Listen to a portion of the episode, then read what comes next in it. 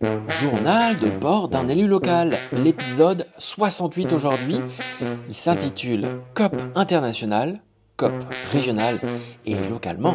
Notre invité, c'est Jérémy Godet, vice-président de la région Centre-Val de Loire.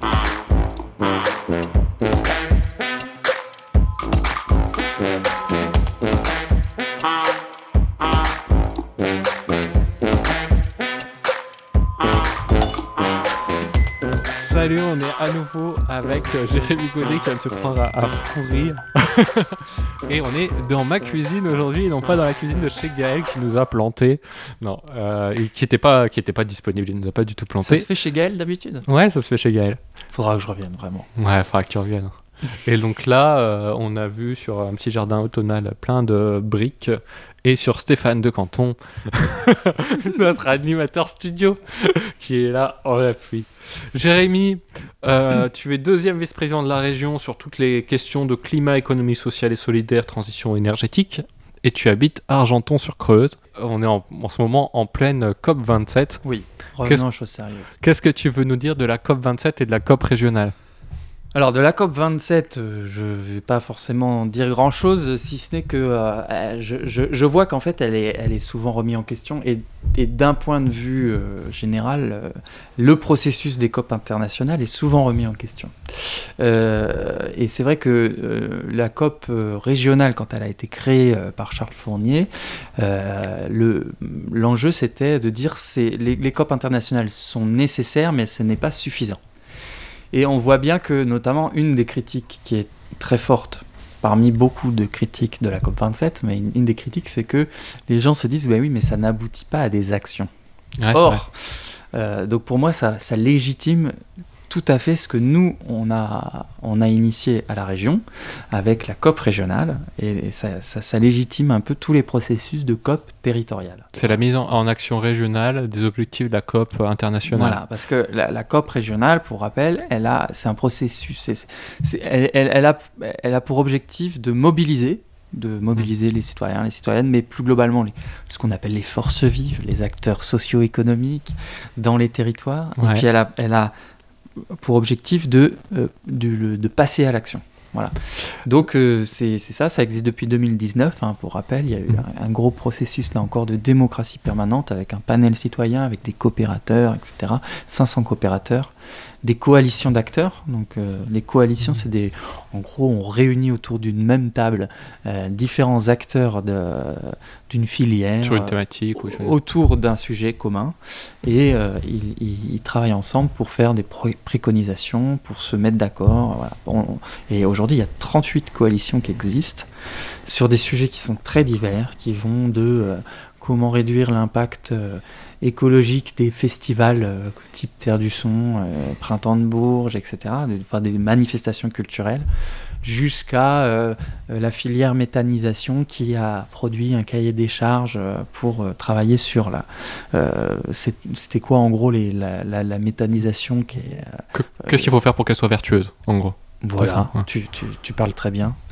Et euh, non, mais tu, tu as dit ce que je voulais dire. Et, euh, et puis qui a travaillé aussi sur des, des propositions, euh, notamment de fonds d'investissement euh, pour développer la méta en, en région. Mais je pourrais vous, Ouais. vous, vous- vous Mais présenter les 30. Mais, c'est bien. En même temps, là, comme je suis un peu monsieur exemple sur tout ce que tu nous proposes pour dire comment ça se traduit dans des territoires, j'ai quelques exemples. Le premier exemple sur la COP internationale, où avec le regret que tout ça ne mène pas sur des actes.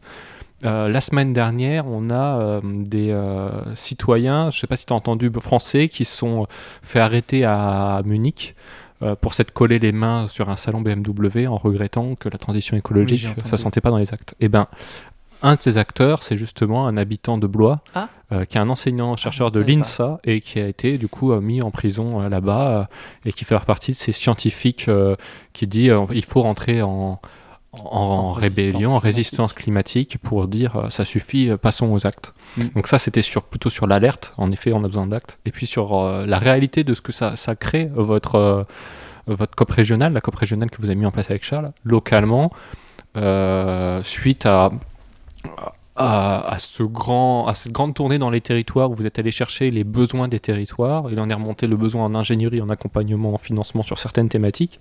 Et vous avez lancé un appel à manifestation d'intérêt. Oui, on a, il y a un, un AMI, un, appel à manifestation d'intérêt, qui est, on est venu soutenir 50 projets en région, dont 3 euh, effectivement à Blois, je crois. Ouais, plusieurs à Blois. Et en fait, ce qui est intéressant, c'est qu'ils sont assez diverses. Et euh, on en a un sur euh, le numérique durable qui est en train de se lancer et je mm. sens une vraie, euh, un vrai plaisir des services. De, ça leur a permis d'être enfin, euh, comment dire, entendu, que ça devienne un sujet à part entière. Mm. Et ça va permettre à la fois de mieux gérer la donnée, l'information, de mieux mm. l'organiser dans les services. Donc les agents gagnent en effectivité, mais en même temps on diminue l'impact carbone. On, on, travaille sur la réduction de notre impact, sur de, de, voilà, de notre software, hardware, etc. pour ce Premier exemple. Deuxième exemple, l'achat durable. Ça nous, vous nous avez permis, par un accompagnement euh, en, ingénierie, en accompagnement, de travailler sur toute la politique d'achat des collectivités, sachant que dans le PIB français, des les politiques d'achat des, des, collectivités, ça, ça, compte beaucoup sur les politiques d'achat. Et donc, euh, ça permet nous-mêmes d'être exemplaires dans, dans, nos choix d'achat pour euh, voilà, faire du local, faire du mm. biosourcé ou autre. Mm. Moi, je pense aussi à un projet plutôt par chez moi, dans le PNR de la Brenne, où l'AMI COP elle est, venue financer, euh, cofinancer une, une maison euh, de, de l'éco-rénovation nomade ah, qui se balade dans les territoires, qui se balade dans les villages en fait, et qui fait, qui est un peu, un, peu un outil de la plateforme territoriale de rénovation énergétique, mais qui vient répondre à comment on, on va au devant des habitants, etc. Voilà. Et puis il y a aussi euh, le projet Vélio, euh, qui est euh, ah l'invention d'un vélo cargo. Je sais pas comment on peut dire parce qu'il n'a pas forcément la, forme qui se recharge au solaire. Voilà. Mm. Donc là, c'est c'est des gens qui développent ça et puis en plus ils, proposent les, les plans à tout le monde. C'est en libre. Euh, voilà. Donc, et, ce que je voulais dire aussi, j'embraye une autre, une autre idée, c'est que la COP, elle, vient, et c'est ça qui est intéressant, on s'est engagé à ce que ça vienne nourrir et un peu bousculer les politiques publiques de la région elle-même. Ah, Aussi bien en interne, on a voté euh, à l'issue de la COP euh, un, un, plan de transition de la, de la collectivité, euh, avec notamment tout un processus de, formation des agents, euh, l'engagement de former l'ensemble des agents de la, collectivité, euh, y compris les agents qui sont dans les lycées, aux questions climatiques. C'est quelque chose qui est commencé. voilà. Et puis, ça vient aussi nourrir les, politiques publiques. Par exemple, là, on vient de, créer un accélérateur des transitions sur le champ du développement économique. On vient de créer un CAP le CAP, c'est contrat d'appui au projet euh, transition écologique. Tout ça, c'est euh, issu aussi des travaux des coalitions. Euh, là, je parlais de la filière Meta qui avait travaillé dans le cadre d'une coalition et qui a demandé la, création d'un fonds d'investissement ah, sur la, méthanisation. Et on est en train de travailler à ça dans le cadre de la REC pour... pour REC, REC c'est l'agence régionale énergie-climat qu'on va, qu'on, va, euh, qu'on va créer en 2023. Et dans l'AREC, il y aura euh, un outil financier pour euh, développer les énergies renouvelables. bah ça fait... Donc c'est aussi parce que, entre guillemets, la, promesse de cette COP, et notamment à travers le, le, processus participatif, c'était de dire que ça va quand même venir aussi se concrétiser dans, dans, les actions de la région. Quoi. Voilà non, mais euh, c'est important de raconter cette histoire, je trouve, parce que euh, le, temps passe. Euh, ça, a commencé en 2019, on est en 2022. Et voilà, c'est important de dire que bah ouais, tout ça, ça, a permis de, à, la, à la région d'avancer sur des sujets. Je pense au CRST, on en parlait tout à l'heure. Dans les contrats régionaux de solidarité territoriale, dans les prochaines programmations, il y aura 40% qui seront dédiés à la transition écologique. Et, et, donc ça, c'est aussi, c'est aussi c'est pas issu directement de la, de la, COP, mais ça fait partie euh, des, des, choses qu'on a poussées à la suite de la COP, après avoir été interpellé euh, notamment par, par les citoyens et les citoyennes. Ouais, ça fait quoi? Plein de choses. Déjà, ce que je trouve intéressant, c'est que là, on voit bien que c'est un accélérateur concret, que ça accélère mmh. beaucoup de choses parce que ça touche plein de mondes différents. Euh, du fait que l'accompagnement s'adapte euh, aux échos que vous avez eu des territoires et après, du coup, plein de gens s'en saisissent. Mm. J'ai cité, nous, beaucoup notre collectivité, mais on- un, un autre truc sur lequel on a été retenu par, euh, grâce à vous, c'est un petit maire rural qui, veut qui refait son Mm. école pour qu'elle soit autonome en énergie, qu'elle fasse de la gestion durable des eaux pluviales dans sa cour, qu'elle désimperméabilise la cour d'école, plus qu'elle soit un refuge de biodiversité pour les oiseaux et tout ça. Mm, mm. Il fait tout ça et là, ils sont soutenus par la région parce que ça s'inscrit dans un cadre Mhm. plus global. Donc on voit, on touche des acteurs privés comme celui qui développe le vélo, des acteurs publics comme des collectivités qu'on aide à, à se transformer. Et d'ailleurs, comme tu le soulignais, les propositions sont montées des agents de la collectivité, pas des élus, ce que Mhm. je trouve aussi intéressant en termes de démocratie, ou des petites communes qui n'ont pas forcément les moyens. Et donc vous arrivez à toucher plein de gens et ça sert d'accélérateur. Euh, et Et on va relancer un Un AMI euh, en 2023. Et puis après, tu disais que toi aussi, c'est votre collectivité elle-même qui se transforme. Ouais. Et euh, je le sens aussi dans mon quotidien. Alors, par un autre, ce qui est embêtant à la radio, c'est on se dit, ah, il y a des contrats dans tous les sens. Nous, c'est contrat d'objectif territorial. Oui, Euh, C'est avec l'ADEME, ça, ouais. c'est avec l'ADEME, Mhm. mais qui, est- qui a toujours un partenaire assez fort avec la région, oui, oui. euh, souvent et les Ah COP.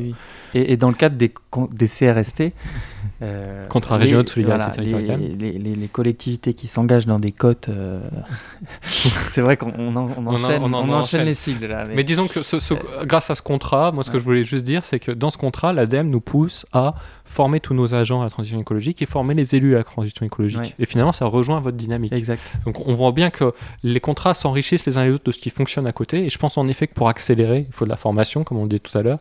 Et si les élus sont pas formés, ils peuvent pas. Et euh, Ouais.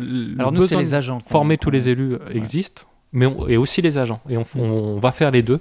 Et je trouve ça vraiment. euh, voilà, on sent l'échelon supra, la région, l'ADEME, etc., qui est un facilitateur dans les territoires. Euh, et je crois vraiment que ce rôle de facilitateur en tant que politique publique, c'est vachement. euh, c'est ça qui fonctionne pour accélérer à la bonne vitesse, quoi. Eh ben merci. Voilà, donc euh, bravo, merci. euh, et c'est super. En- merci beaucoup de ta venue. Bah, merci de m'avoir invité. C'est un plaisir de venir. Euh, Ah bah, on, va, on va finir notre petit café euh, tous les trois et euh, on vous dit euh, à tous à très bientôt. Salut, à salut. bientôt.